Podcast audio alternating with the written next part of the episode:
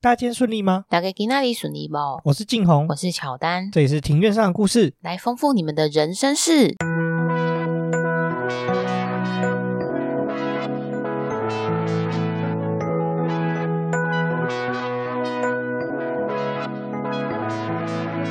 我们透过历史、书籍、电影、风土。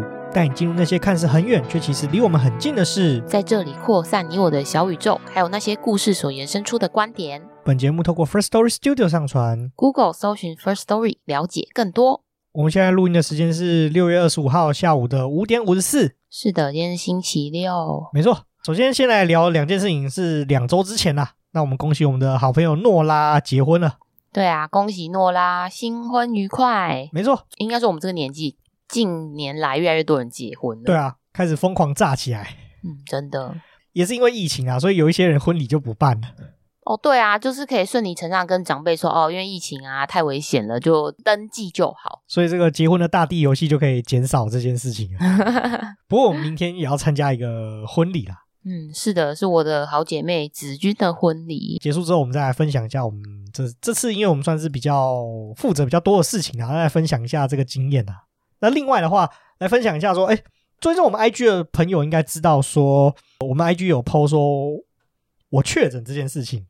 对，静红确诊了，然后他确诊的当天，我就跟我一讲，我就马上验，还好我是一条线。没错，因为确诊嘛，所以说导致我们两个礼拜没有录音。我们其实好像三个礼拜没录音，还接近一个月没录音了。嗯，真的是蛮久的。对，久到就是我觉得器材都快生锈了。是有灰尘啊！终于恢复到这个录音的状态，觉得还是有点奇怪，觉得有点生疏啦。至于呢，我确诊，我们就我就百思不得其解，我到底是为什么会确诊？其实左思右想，后来我觉得说，这个可能原因是出在我弟身上，因为他虽然说他不是阳性，但是他有的症状都有了。对啊，我弟有一天就跟我说什么，他是身体有点冷冷的，然后身体酸酸的，然后，嗯，然后低烧，对，低烧。但他验了三次，连续三天验，全部都是阴性。那我们就想说应该没事吧，就放他出来吃饭。隔天我就有症状了。然后后来我们推测说，应该药头就是他。哦，他就是你们家的病毒株的来源。没错，我觉得应该是这样子啊。然后还有莫名其妙中招，但是往好处想，就是多了一个礼拜在家上班的时光。对啊，然后体验到隔离。对，没错，隔离这种感觉啊，隔离的感觉其实蛮差的，因为你的活动范围就是很小。我觉得说人会变得非常负面，而且会有人帮你送饭，虽然是一件不错的事情，但是你搞得好像自己很像在监狱的感觉。对啊，就是零九零九放饭喽，这个感觉是蛮差的啦。那所以后来检讨起来，应该这个乱源应该是我弟啊，因为后来据他表示说，在某一次的这个快筛里面呢，隔了很久，可能好像。隔了一天吧，他说阳性的那个地方有微微的一条条很淡很淡的线哦，那就是确诊啦。所以我觉得凶手应该是他啦。快赛好像判断结果好像是前十五分钟嘛，然后所以说超过十五分钟好像就不算。那也是希望说就是哎，大家可以多保重身体啊，这样子。那另外的话，因为这几集上一集我们应该有提到啊，就是我们在去哎不是去年那个上个月下旬我们去了一趟金门。对，我们去了四天三夜，那其实有还蛮多的心得跟见闻可以跟大家分享。对，而且我觉得金门是一个蛮好玩的地方，很多人都说金门不好玩，但其实我觉得金门蛮好玩的。我觉得超好玩的，只是说，就是我觉得金门比较不适合一群人大堆头或者是毕业旅行去的地方，它是一个比较深度人文旅游、人文探索的一个地方，因为这个地方其实它有。很保存很丰富的闽南文化，然后跟一些特殊的战地风情。对，没错，尤其因为我有在马祖当过兵嘛，基本上台湾的外岛我都去的差不多了。哦，好棒棒！我只有去过金门呢。对，那这个金门这个地方真的是让我想象非常落差非常大，它东西也非常好吃，它整个跟台湾文化完全差异非常非常大的一个地方啊。基本广东粥真的很赞诶。真的很好吃，就是金门人的早餐都喜欢吃广东粥配油条，对，然后它的油条口感非常的特别，非常的好吃。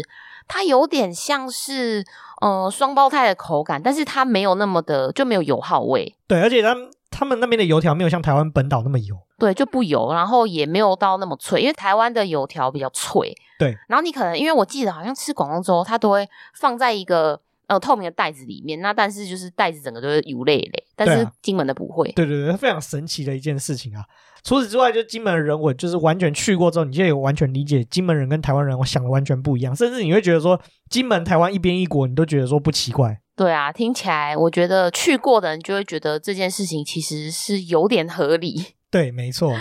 那我们应该之后也会把我们在金门的一些游记啊、一些动态啊，就是 po 在这个我们 IG 上面啊。金门让我们最惊讶的一件事情之一是，你记得我们下飞机第一件事就去海滩稽查垃圾。对啊，因为你好像说，哎，去一下沙滩好了，搞不好可以看到。对岸飘过来的垃圾，对祖国来的善意。果不其然，那时候我们一去，我们去的那个地方叫做马山观厕所。马上观厕所那边就有一个海滩，对，然后就远远的看，哎，怎么五颜六色那么多东西？然后你就说啊，应该是垃圾。然后我走过去一看，全部都是简体字。我不是说应该，我是说一定是垃圾哦，一定对。可是跟我在 马祖当兵的经验是蛮有关系的。所以马祖那边也是有很多对岸飘过来的垃圾，对啊，超多海漂垃圾的，我超赌烂的、嗯。哦，然后我跟你说，就是我那时候手机远川一直提醒我，叫我要开国际漫游，他一直觉得我在大陆，他就逼一直逼我开，他说提醒您，就是您已经在什么什么，然后还有给我什么港澳地区啊，什么中国大陆的什么联络电话，对，什么陆委会关心你。哦，对，这个也有。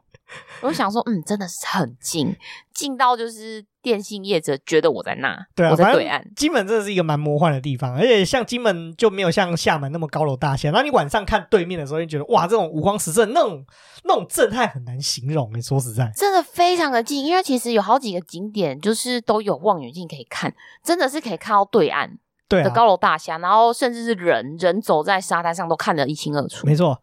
好了，那我们这金门其实我们也蛮想推荐金门这个地方的，所以应该之后会有出一系列集数是关于金门。哦，对，其实我已经在写稿，只是说我现在拖延症有点发作。那金门的话，预计会写两集，上集的话是会讲战地文化的景点，下集的话就会着重在闽南文化的景点。我们差不多要进入这一次的正题了。我们这次的正题要延续上去那个孙运璇的先生的话题啦。你还记得我们上一集聊了什么吗？我们上一集就是提到说，我们在五一劳动节的期间去参观了孙运璇纪念馆。我们回来之后有爬书孙运璇先生的一些生平，然后还有过往的经历，以及他在从工程师的背景，然后到技术官僚，然后再来就是官拜到了经济部长。我们上一集聊了这方面的东西，然后还有介绍这个孙玉璇先生的这个纪念馆啦。那如果对以上一节内容有兴趣的朋友，可以回去听我们的 EP 六十六这一个集数啊。那有对他的这个生涯比较前期，就是他怎么发迹啊，为什么他会来到台湾啊？那他又怎么踏上政治人物这条路，有详细的介绍啊。那我们这一集的话，就是从他当行政院长开始说起。没错。我们上一集结尾在这个就是他担任经济部长的故事啊。那为什么他会跑去当行政院长啊？事实上呢，就是那时候一九七八年，蒋经国先生那个时候当选总统，当选总统之前呢，他是担任行政院长的职务啊。既然他当总统了嘛，所以说这个行政院长的这个空缺就空出来了。于是他就邀请了这个这个孙运璇先生担任行政院长的职务，他就转任行政院长。不过孙先生的生涯其实也蛮可怜的，在他任内就发生一件很重要的事情，你知道什么事吗？就是呢，中美断交。那这个“中”指的是中华民国，没错。你不觉得孙运璇真的很衰？就是他不管到什么职务，都是去扛死了。对，像是他一刚开始来台湾的时候，是接手台湾一片漆黑的情况之下，要恢复电力。接了这个行政院长，就发生了中美断交，而且这个中美断交也不是他的问题，对，也不是他的问题啊。这个中美断交这个事情啊，其实对国家影响很大，因为在以前那个年代，断交的话，其实就是呃双方的所有的关系全部都是完全瓦解的。像近几年就有发生一个例子，就是有一个非洲国家跟台湾断交嘛，断交之后，当时就是台湾还是有一些这个那个断交国家的留学生在，那他们的处境就变得是非常的尴尬跟难处理的一个问题啦。中美断交那时候也有类似的情况啦，那时候韩国后期也跟我们断交，那我们断交之后呢，韩国政府只给我们二十四小时的时间，就是搬离啊，然后离境。所以，然后而且我们在当地目的地国家的这个资产，全部通通都是被没收，就是被转交给中共这样子。哦，直接变成中共去接收这所有的东西。对对对对对对啊！那个时代的背景是这样子啊。孙先生就是靠着说，我们在上一集有提到啊，就是他有去美国，就是担任那田纳西这河川管理局去学一些新的技术啊，所以他其实在美国是有人脉的。所以他就想说，即使断交，那我们也要想办法维持住这个民间的关系，这样子。所以他就是在靠着他在这个美国跟国际间所布下的这个人脉啊，去维持这个中美的关系。也是因为这样子啊，所以说就推动了这个台湾关系法，在美国国会就推动这个一九七九年的时候就通过这个台湾关系法，让我们在双方在断交之后还是可以保持就实际的关系。这也是。我们现在虽然说在很多主要的国家都没有所谓的大使馆，可是我们就是用这种什么经济文化办事处啊，什么有的没的这种办事处去维持着官方，就是私下的民间，虽然说叫私下民间的关系，实际上呢，我们还是派我们的外交官去担任这个什么办事处的处长。哦，就是一样，这种经济的活动就是正常在运行。对，不止正常在运行，其实讲难听点，它就是。它还是大使馆啊，就是只是换一个名字而已啦。哦，就是定义来说，还是算大使馆，可以这么说啦。嗯、那也是因为有这个法条《台湾关系法》的原因啦。所以说我们在美国的一些资产呢，不至于像我刚提到像韩国那个情况，全部会充公变成是中共的资产。就是我们还是可以保持我们在美国的办事处啊，还有资产啊，我们民间的这个国民啊，享有的权益其实都还是差不多的。中共应该很不爽《台湾关系法》。对啊，那也是因为《台湾关系法》的原因啊，所以。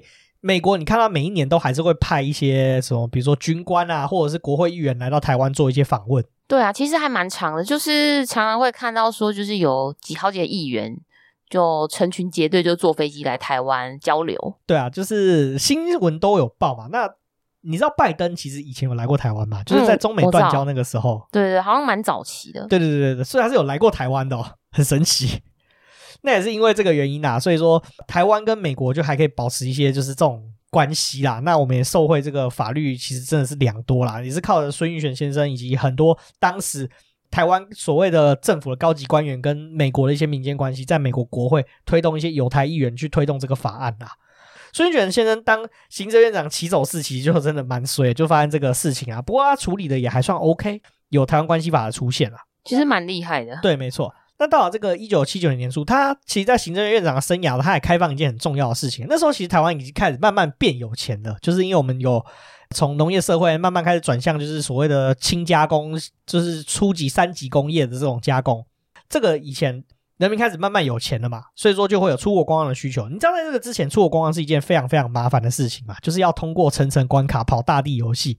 就比如说，你我要出国啊，我不能说我要出国观光，我说我要是经商。然后还要透过什么警备总部啊，乱七八糟一大堆的单位审核，才有办法出国。所以不是像现在一样，就是你只要办好护照就可以了。对，不是。在一九七九年的时候，就是见到台湾的状况是这样的，那台湾也开始慢慢有钱了嘛，所以就开放国民出国观光。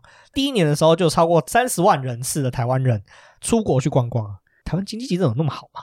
哦，可能是大家很对于出国观光这件事情觉得很新鲜。嗯，然后加上就越来越多人开始比较有比较有钱了，但这个人次真的蛮神奇的啊、哦。不过没关系，有点多，对，有点多，有点吓到我了。嗯、再来的话，其实孙运璇先生他在行政院长任内，他其实做了真的很多的事情。除了上面一开始他遇到的这个困难以外，那其实还有做了一件事情，就是呃，关于这个国家公园的建设。国家公园建设其实也跟他很有关系啊。那因为他有提出说，哎，台湾地区其实他有发现说，有很多地方是。具这个观光价值的天然资源啊，但是没有受到好好的保护啦，所以应该要采取一些措施去维护它。因此，他就先后指定了一些地方，就是玉山啊、垦丁啊、雪山啊、大霸尖山啊、太鲁阁等地作为一个国家公园的预定地啊。到了一一九八零年的时候，这个国家公园设立，其实这件事情就被纳入了这个施施政计划当中了。那在一九八二年，第一座的这个国家公园就成立了，就是垦丁国家公园。哦，那他真的是很有决心，就是要好好的建设台湾，因为就是他也是对于台湾的地形跟天然资源有一定程度的认识，然后才会做这样的计划。对啊，就代表说，其实他虽然是大陆来的官员，可是你看到发现他在台湾，他是很用心的，就是想要经营这块土地，真的是感觉得出来。他的行政院长生涯前面有提到嘛，就是发生中美断交的事情。中美断交呢，他发现台湾。其实那个时候非常依赖的美国，在我们以前那个年代，就打二战那个年代，你知道大部分的军火来自于哪里吗？美国。没错，那时候很多的飞机啊，然后装甲车啊、炮车啊，或者是说火炮，全部都是来自美国。中美断交之后呢，就发现说，哎，我药头已经不见了，却发现说，哎，我药头不见之后，那我我要生产这些东西，台湾到底做不做得出来？结果发现说，台湾其实连装甲车这种比较出街的这种军事设备都做不出来。所以他就决定说要发展这个国防自立的计划。那你有听过 IDF 吗？蒋经国战斗机吗？对，没错，就是金国号战斗机。所以 IDF 的计划就在他这个任内就开始开始发展，然后一直到这个比较九八零年代九零年代后期就，就这个计划就是发展的非常成功了。所以台湾是有能力制造战斗机了，不过我们是没办法制造发动机啊。但是除了发动机以外的东西，这整台战斗机是我们自己设计，然后而且我们是有能力生产出来的。哦，所以说是因为在孙先生的计划之下，就是台湾有这样的能力。对，除 IDF 以外的话，国防自力也包含一些装甲车，像你有听过台湾这个云豹装甲车吗？有，其实这也是台湾后来才可以自己自行生产的一些轻型的一些轮车装备，这样子。嗯，除了这个以外，还有另外很重要的一个计划，就是中科院中山科学研究院，你有听过吗？有，这个其实是一个军方的设施啊。那我觉得这个军方的设施也很有趣，它其实最有名的产品呢，就是飞弹。所以台湾现在飞弹就是由中科院在制造吗？它不是制造，它是研发飞弹的单位哦。它就是研研究，那但是制造还会有另一个单位接手，就是由军工厂接手啊。那中科院这单位，其实我当兵的时候也有遇到一些中科院的军官啊，那他们真的都非常聪明，很厉害，有一些特殊的一些机电设备啊，或者是通讯设备，都是中科院的这些军官来做处理。那时候我跟中科院的这个军官聊天，这样子啊，那我觉得蛮有意思啊。那中科院最有名的就是飞弹的计划。我们台湾的飞弹技术是非常好的，你有听过熊三飞弹吧？有，就是某一年好像有误射，对不对？对，就射到渔船了。渔船那么小台，我们的飞弹还可以找到渔船，射到渔船，你就知道我们的飞弹其实相当厉害的。记得那时候好像也有也有就是渔民牺牲吧？对，有渔民牺牲，是一个比较哀伤的故事啊。嗯、但是这件事情在看另外一个反面，就发现说，我其实我们花的钱是蛮有价值的，就是有成果啦。对，没错，没错啦。除了这个。非但这个军事的自立、国防自立的计划之下呢，孙运璇先生担任院长的期间呢，也是台湾算是经济稳定发展比较稳定的时期啦。在他在那个时候呢，其实台湾的这个货币是相当的稳定的，通货膨胀其实并不是非常的严重哦。那讲到通货膨胀这个东西的话，就非常的有意思了。就是你看嘛，现在美国的通货膨胀大概就是八趴九趴这个区间嘛，所以等于说我现在薪水直接打九折。那这样真的差蛮多的耶。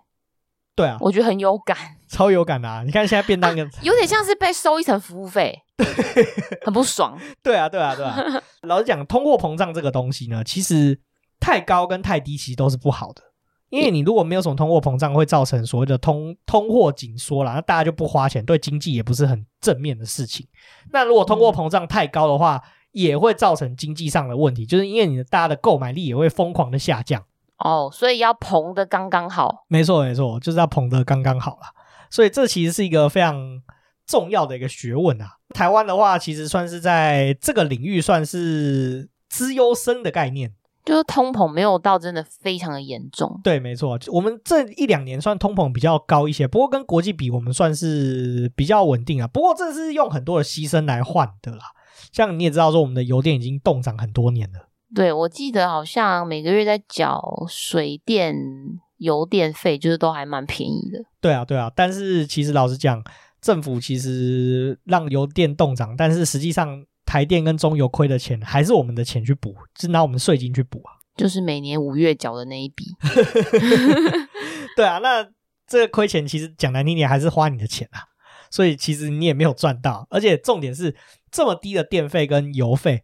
让我们的制造业有竞争力，可是制造业有竞争力，多赚的钱，老板有分享给我们吗？其实我是打上一个问号的，不一定。对啊，嗯，所以老实说，我觉得这个政策是嗯有检讨的空间呐。对，然后你刚刚说，呃，在他的期间，就是国民所得大概是怎么样成长？哦，对，有点离题了，就是 因为通货膨胀不算严重的情况之下嘛，而且我们的国民所得还一直的成长哦。我们这个国民所得从一九七七年是在一千一百八十二元的情况之下，到一九八四年的时候就成长到了三一三四元，几乎可以说是成长了三十 percent。那真的是蛮多的。除此之外呢，这个时间、这个期间，这个台湾的这个经济成长率是世界第一耶，经济的疯狂成长，世界第一啊，所以被誉为说这段期间是台湾的经济奇迹，是发生在这个孙运璇担任院长的这个任内啊。所以这个就是台湾前烟角木的时候嘛？没错，没错，就是台湾前烟角木的时候。所以前面刚刚讲到嘛，第一年开放观光就超过三十万人次要出国玩，其实好像听起来好像蛮合理的。对啊，讲到这里就自己也觉得蛮合理的。好了。除此之外呢，在这个孙运璇担任行政院院长的生涯之中，还有一件很重要的事情也跟他很有关系。新竹科学园区，你知道吧？我知道，就是全台湾所得比最高的地方。没错，那房价也很高，对，房价也很高。新竹的房子是超贵的，但是只有巨城可以逛。对，新竹的物价也很高啊。那我会知道为什么是这个原因，是因为呃，其实我有一段时间也是在园区的公司服务了，那大概一年的时间吧。哦。对对对，所以有跟半导体公司交手过，也知道说真的，新竹台积电啊，或者是各个大 IC 设计公司的这个工程师的薪水真的是非常的高啊。哦，就是通膨怎样膨，他们都没什么感觉。对对，不像我们这种一般老百姓啊，就是便当涨个十块就吓死了。对啊，那个鸡腿饭从一百变一百一，我就叫苦连天了，我觉得心很痛。对啊，那那新竹的工人是好像没什么感觉啊，就是房价就靠这些人在支撑着啊。哎，说的也是，对，但这个比较可惜的，就是你可以看到啊，就是新竹科学园区，虽然说现在看起来是非常的蓬勃发展嘛，那也是也是对台湾造成很正面的影响，因为我们有着掌握全世界大部分 IC 的制造的原因啊，所以其实大部分的国家很需要我们，所以也不太敢动我们。对，其实这个对台湾来说是一个非常有利的筹码。我们举另外一个例子，就是乌克兰好了。他在世界上并没有这么像台湾一样这样子，呃，掌握一些特殊的命脉。所以说，其实老实说，我觉得乌克兰跟台湾虽然不能百分之百类比，可是你可以明显的感受到说，我们就掐着别人的脖子，所以 其实我们在讲话上面是比较有有谈判的条件。嗯，比相对比较有底气吧。对，没错，没错。嗯，虽然美国人不是前阵子就很害怕嘛，就是想说，哎，这个美国一定要设一个先进的半导体工厂。对啊，我就有看到新闻，就是美国其实就是官方是很担心，他觉得说全球百分之九十二的半导体都掌握在台湾的手上，那对美国来说是一个非常大的威胁。这也是我们的筹码，所以其实。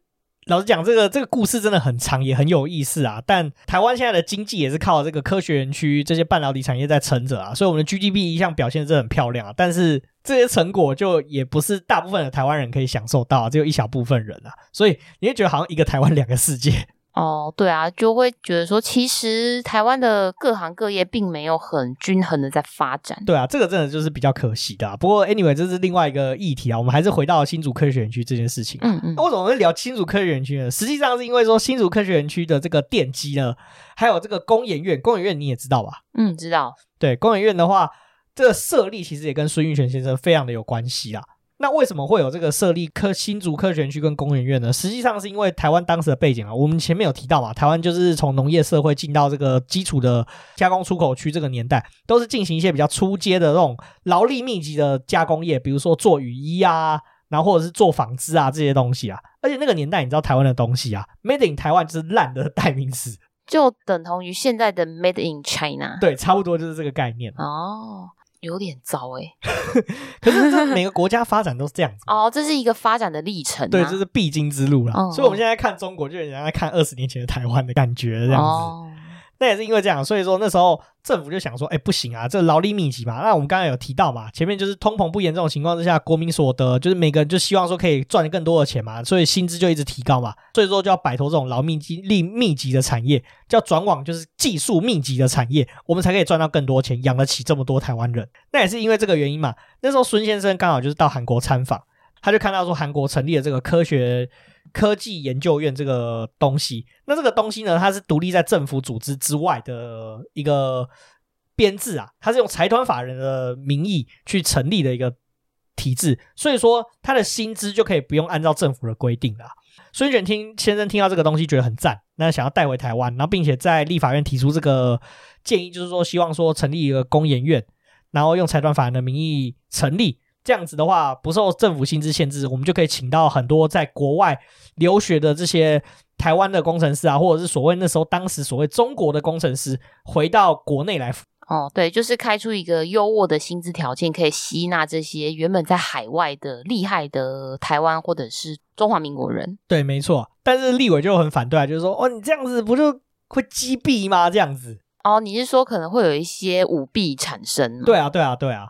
那孙运璇先生的话，其实他也知道会有这个问题，所以他就很努力的这个劝说跟保证啊。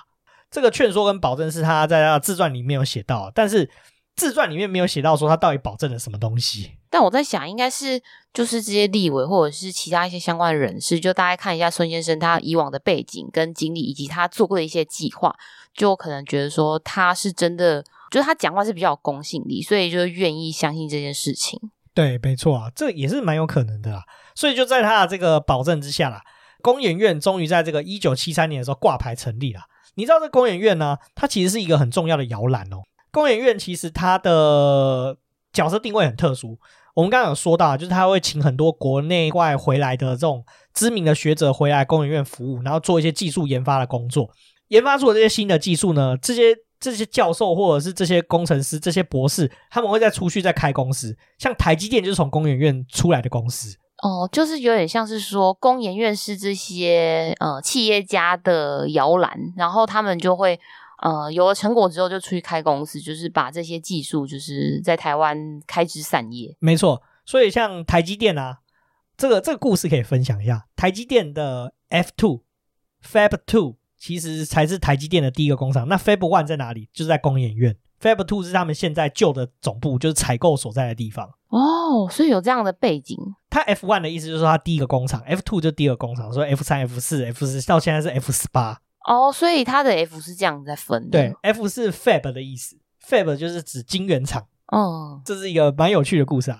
也刚好我有在相关的产业服务，所以我有知道这方面的小故事。哦，难怪我常常听你们在讨论台积电的时候，都会说 F 几厂区 F 几 F 几。对，就跟我跟我同学讲话嘛，对不对？你也知道啊，就是刚刚有提到啊，就是我工程师同学们都很有钱，他薪水就直接比我多大概三四十趴吧，年薪的部分。哦，对啊，这真的差蛮多。因为我本身乔丹本身是商科的背景，那其实商科相对来说就是薪资成长没有办法像工科，尤其是跟半导体产业相关的，可以有这么多的薪资。对啊，这就回到我们刚刚前面讲，台湾这个漂亮的经济成果，其实能够享受到的人是有限的，比较可惜啊。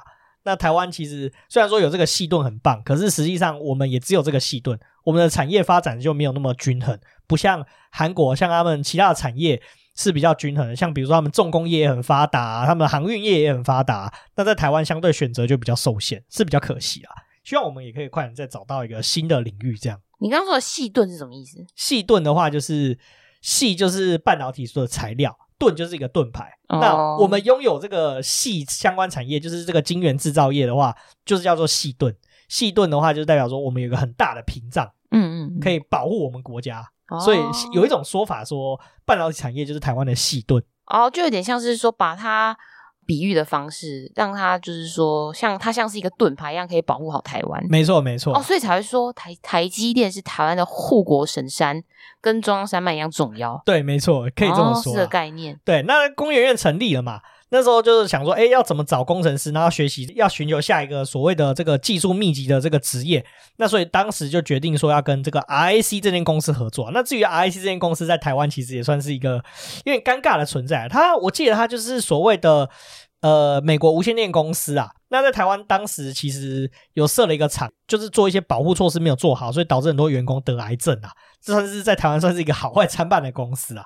那当时政府就决定跟 RIC 合作，去跟他学习一些半导体的一个技术啦。那同时政府也把半导体作为下一个世代的一个发展的一个重点啊，而且成立了一个这种所谓的技术顾问委员会，去培养一群工程师到美国去学习半导体的技术。时间到了这个一九七七年啊，那孙运璇那时候就协调国防部，大家也知道嘛，就是政府的用地就是取得会是比较好取得啊，不然就是要取得民间用地是比较麻烦的嘛。像现在新竹的台积电又要盖新厂，新竹的民众就一直反弹。哦，对啊，就是如果说是政府的用地的话，相对来说就是比较简单，就是他要。就政府要统合发展的话是比较快速，那因为民间用地的话，就是还需要就是透过很多的征询，那其实每个人就是每个民众，就大家要就是要互相尊重嘛，所以说意见不一样的情况之下，那就会会花很多时间。对，没错，也是因为这样子，所以孙运璇就协调这个国防部取得用地之后，就成为新竹科学园区的奠基。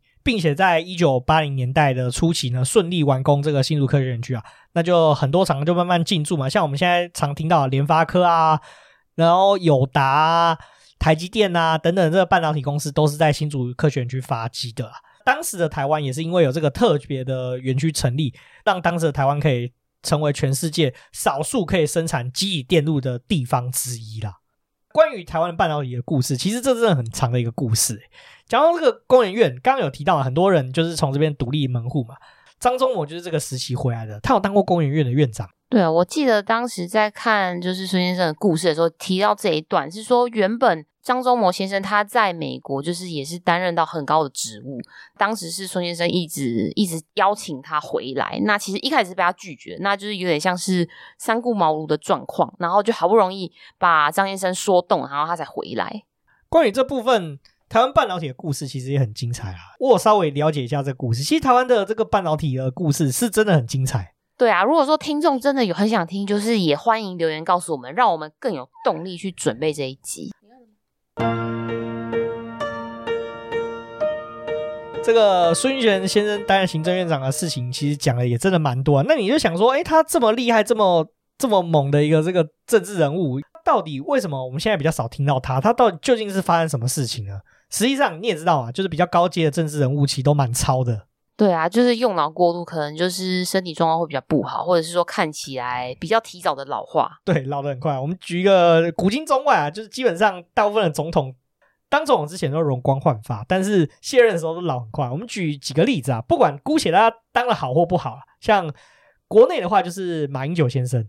对，马英九先生其实真的差蛮多，因为他那时候刚上任，他还是就是俗称的师奶杀手，然后就还是就斯斯文文的。但是现在就是近年来看到的他，就真的有阿公的样子，就是你可以明显看到他的鱼尾纹非常的深，皱纹很多，然后他的脸脸还有局部的一些像是老人斑，嗯、像是浅褐色的斑点。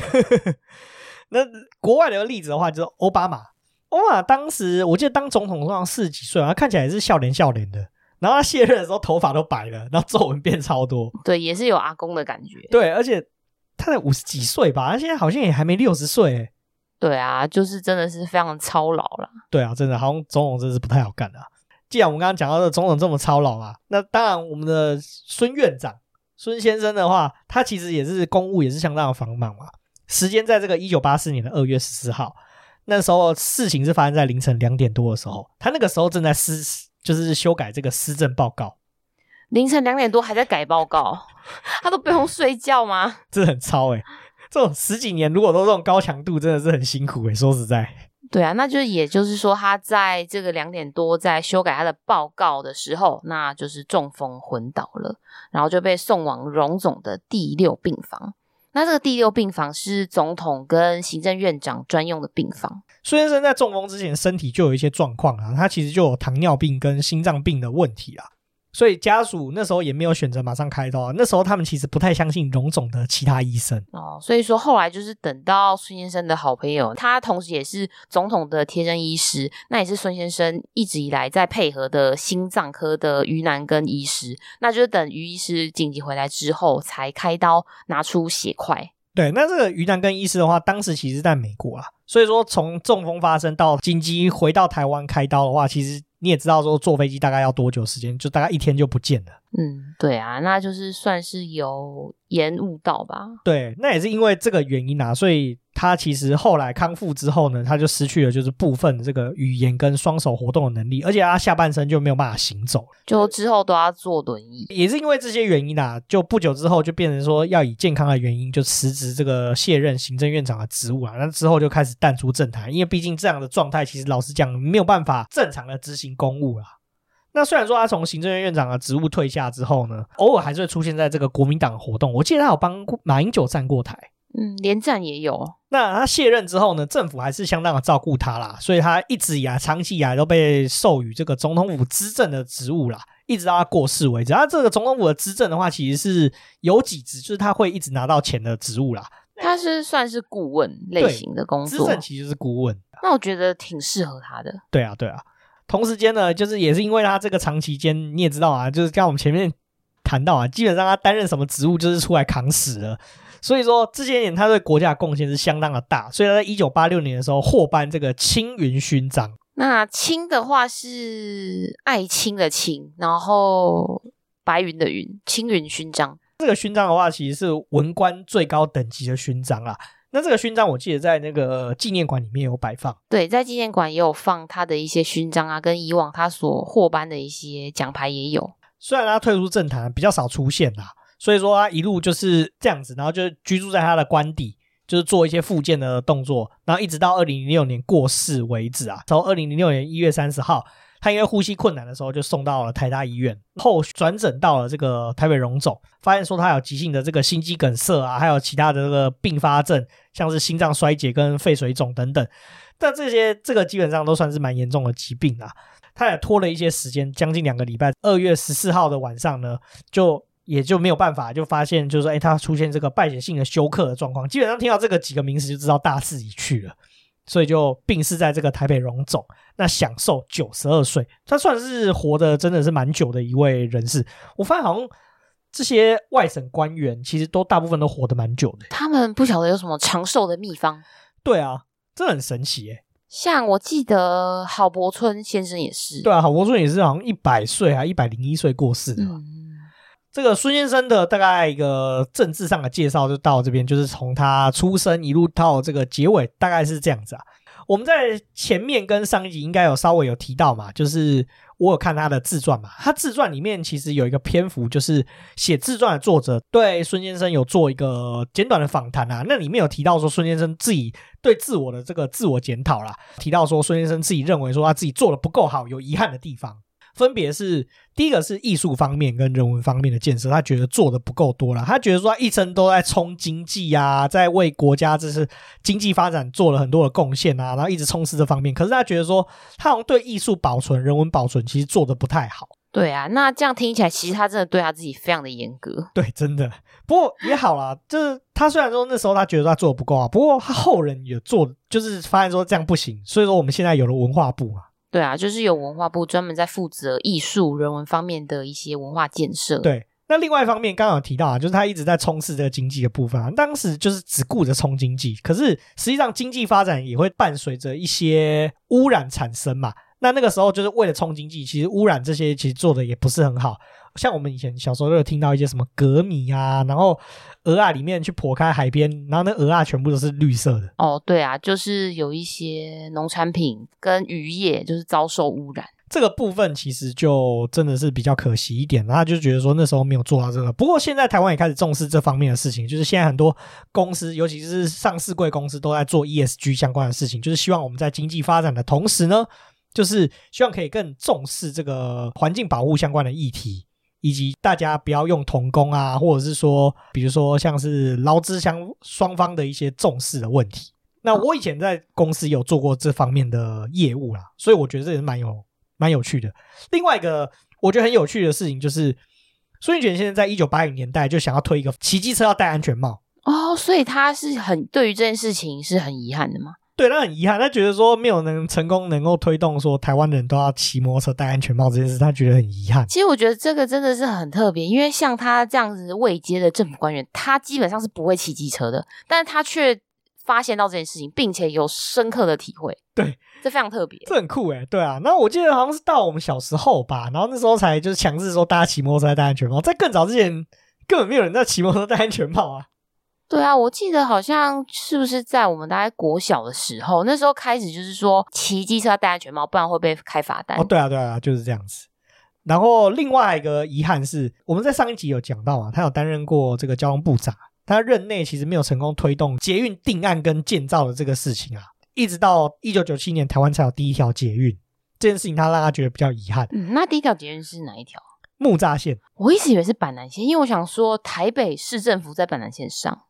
没有，第一条是木栅线 哦，所以那时候你就发现说，诶，他的眼光其实是非常的精准，而且他提早二十年、三十年觉得这件事情很重要，真的是非常的有远见。而且他其实他的遗憾在现在已经一一的在就是进行当中。没错，还有另外一个遗憾就是他没有在台湾规划成为一个这个自由贸易区啊。大家都知道嘛，如果我们要发展一个经济的政策，其实成立自由贸易区可以减掉一些赋税啊，或给予一些补助啊，会让外国有资本或者是有技术的人会吸引他们来这个地方去做投资。这个东西在他任内，他觉得说很可惜，没有在他亲任内规划出这个东西。不过我们现在也是有在执行啊，像高雄的这个洲际码头，还有就是桃园航空城计划，其实都是像是自由贸易区的一个计划。这个概念在台湾没有首先成型啊，但是中共倒是抄得很快啊，所以他们有成立很多经济自由贸易区，他们就很吸引到很多的外商去那边设资投资这样。哦，所以说其实中国现在的自由贸易区其实是呃参考台湾的。计划对，没错，可以这么说。嗯，讲完他这个遗憾之后呢，再聊聊这孙运璇先生在民间的声望啦。其实我们虽然这一代人比较少听到孙运璇先生的名号，但是在我们上一辈爸爸妈妈，其实孙运璇先生在民间的声望是非常的高哦。主要是因为说他很清廉，他死的时候其实据说是不是身上没什么钱的，而且他没有房地产哦，不像现在。哦，那个政治人物名下登记的房地产跟土地是。一大堆，一个比一个多。没错，好像还有人上过富比试吧，对不对？哦，对啊，某人还对还上副比试，这真的很夸张。就那个连姓的政治人物嘛，我们就不说谁了，这明显好不好？三岁自耕农嘛，对不对？好了，回到这个孙玉贤先生啊，就是他除了没有房产以外呢，他那时候当时居住的地方呢，就是政府提供的官舍，也就是我们之前去参访的那个纪念馆。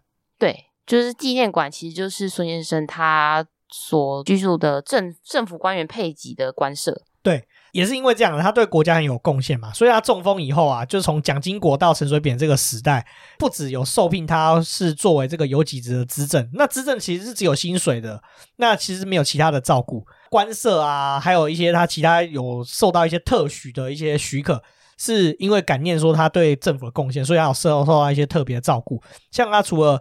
这个有几职以外呢，他有官舍，那还有配有司机、护士，还有安全人员呐、然后，并且居住在就是我们刚提到这个纪念馆之中。他为什么民间声望很高以外，还有一点就是说，他其实是不收礼金，也不收回扣的。那不收礼金这个故事其实蛮精彩的，就是早年孙运璇先生，就他有个手下感念他帮助他，所以就送了想要送一只鸡给孙运璇。那孙运璇就在门口跟他那边推推推来推去，推来推去，然后推到不行的时候，这时候鸡不知道莫名其妙就下了一颗鸡蛋。然后那个来送礼的人就说：“哎、欸，鸡你不收可以，但是鸡蛋是现在蹦出来的吧？这不算说是收礼金吧？”哦，他觉得这不算是他拿过来的。对对对对对对，所以说 孙运璇就悻悻然就把这个鸡蛋收下来。这个故事听起来是蛮有传奇色彩的，有一点。对，这个故事也有收录在自传之中啦，所以他的民间声望就真的是蛮高的。而且我相信不收礼这件事情应该是真的，因为他的手下跟部将真的很多啦。那还有另外一个，就是他民间声望很高的原因，是因为说，你记得以前校长不是说又臭又长，很喜欢就是出风头嘛？他有一个特别的三不原则，就是他不应酬、不提字、也不剪彩。这真的非常特别，因为政治人物不是一个比一个爱剪彩。对啊，然后剪刀比谁用的多。你说某一任新北市市长会号称剪彩王吗？对，他有非常多剪彩照片。那题字这件事也很有趣啊，就是你也知道，很多公共建设都喜欢找一些这种镇长啊、明代啊去题字这样子。哦，原来题字是这个概念，因为有时候可能经过某个景点或者是一个什么桥，可能就会写民国几年，然后某某某题。对，大概就是这样子啊。哦，所以这是一个政绩的展现哦。没错，没错，这个故事大概就是这样子啊。我们孙先生的故事其实差不多是告一个段落了啦。你这样听完这个孙先生的故事，你有什么心得吗？我觉得他非常适合当投资人或者是股东，因为他眼光非常精准，就是他看到的其实是不是现在，是未来的发展。就他做事情是可以从长计议的，我觉得这个真的非常难得。哦，对啊，他如果是主持一个什么投资基金，我觉得他应该是那种绩效超好的那种专业经理人。对啊，他还可以升任专业经理人。对啊，那我自己的心得的话是，我觉得说孙玉仁先生是真的很务实，而且就是很有远见的政务官。他看到的不是只有几年的未来，而是二十年、三十年后的未来。这跟现在政府的作为其实差蛮多。我自己的看法就是，我对近几年来政府花钱的方式是觉得有一点可惜啊，像是这个前瞻计划，有一点就是太，我觉得想到的不是二十年后、三十年后，而是现在的事情。哦，可是不是也觉得说要赶快有成果，要赶快有积极的政绩的展现？对，然后那个到底是不是真的需要，不知道，只是民众想要就给他们，然后哦，为使民众。对，因为大家也知道嘛，就是一届政府是八年嘛，当然是要弄一些成果出来啊，不然下一次要怎么选？是的，对。还有另外一个就是想法，就是说，就发现说，哎，其实好像工程背景的人是不是站到总统的位置上，搞不好是比较务实的一个选择。嗯，我觉得国家发展可能就会呈现另一种风貌吧。对啊，我觉得应该是这样子。可能工程师当总统不一定会做得好了，但是我觉得可能会带出另外一个风格也说不定。但我相信执行力应该是会比较好，然后比较不会有一些奇奇怪怪的 slogan，因为政治人物不是最喜欢发明一些奇怪的标语哦。对啊，这这到底要押韵。对啊，没错。好了，我们今天杨莎今天讲的真的是非常的多了，希望这剪完不会太长。关于孙先生的生平，那我们觉得是非常精彩。精彩到可以讲两集。对啊，没错啦。好了，我们今天差不多杨莎讲那么多，今天就讲到这里啊。那如果你喜欢我们的节目的话，就到 Apple Podcast 或 Spotify 帮我们打新评分、加留言，并分享给你所有的朋友。那也欢迎追踪我们的 IG 账号是 Story on the Yard，可以在放大镜搜寻庭院上的故事，就可以找到我们喽。没错，那我们 IG 上面会有我们的生活动态啊、书籍、影集推荐以及 Podcast 的推荐哦。这个我们也会把我们在金门有的这个游记，我们看到的东西、吃到的东西，我们也 po 在我们的这个 IG 限时动态上面哦。那目前还有 First Story 的技术支援，还有语音留言的功能。如果有留言的话，我们也会在节目上回复给你哦。我们就下次见，拜拜。